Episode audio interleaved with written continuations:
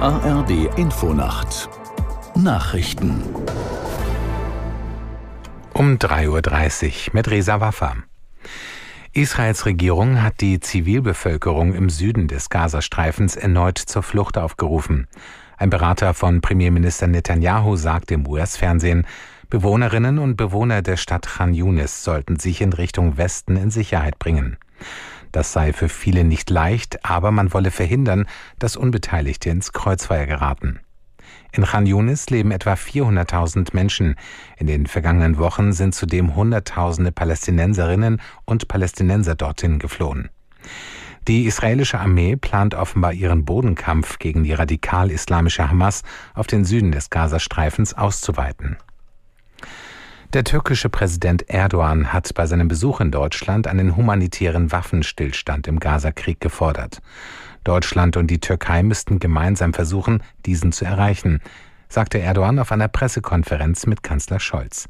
Aus Berlin Markus Sambale. Erdogan machte der israelischen Regierung erneut schwere Vorwürfe wegen der Angriffe auf Gaza.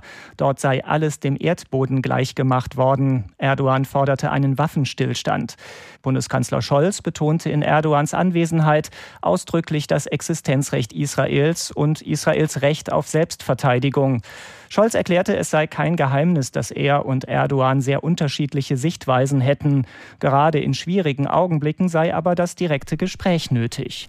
Mehr als 50 spanische Offiziere im Ruhestand haben dazu aufgerufen, den Regierungschef Sanchez abzusetzen.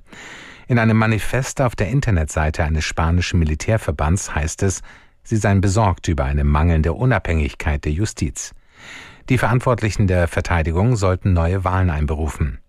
Damit wenden sich die pensionierten Offiziere gegen die von Sanchez geplante Amnestie für katalanische Separatisten.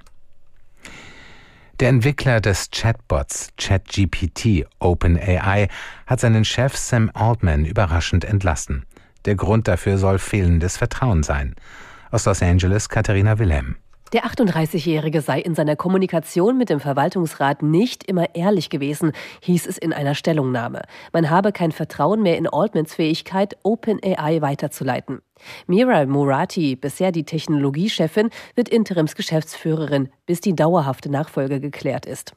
Die Kündigung von Sam Altman kommt überraschend. Altman war bislang das Gesicht des Unternehmens OpenAI, das vor einem Jahr mit dem Chatbot ChatGPT für Furore gesorgt hatte. Das Wetter in Deutschland.